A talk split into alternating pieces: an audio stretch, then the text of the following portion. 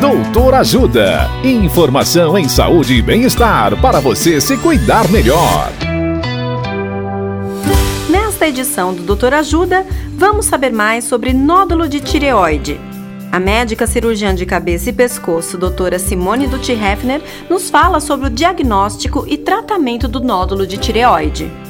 Olá, ouvintes! Na dúvida do diagnóstico do nódulo de tireoide, o médico geralmente solicita dois exames para auxiliar no diagnóstico: as dosagens dos hormônios tiroidianos para saber se o nódulo está produzindo ou não esses hormônios e a ultrassonografia da tireoide. A depender dos resultados, o médico pode ainda solicitar a PAF, que é a punção por agulha fina, que nada mais é que um tipo de biópsia em que se retira uma amostra do nódulo e envia para um médico patologista ver no microscópio qual é o diagnóstico.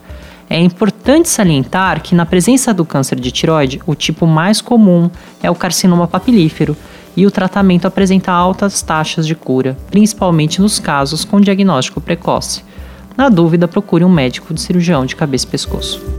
Dicas de saúde sobre os mais variados temas estão disponíveis no canal Doutor Ajuda no YouTube.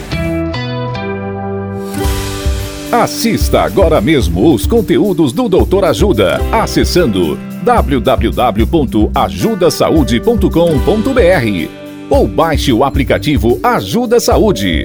Doutor Ajuda. Informações confiáveis em saúde e bem-estar para você se cuidar melhor.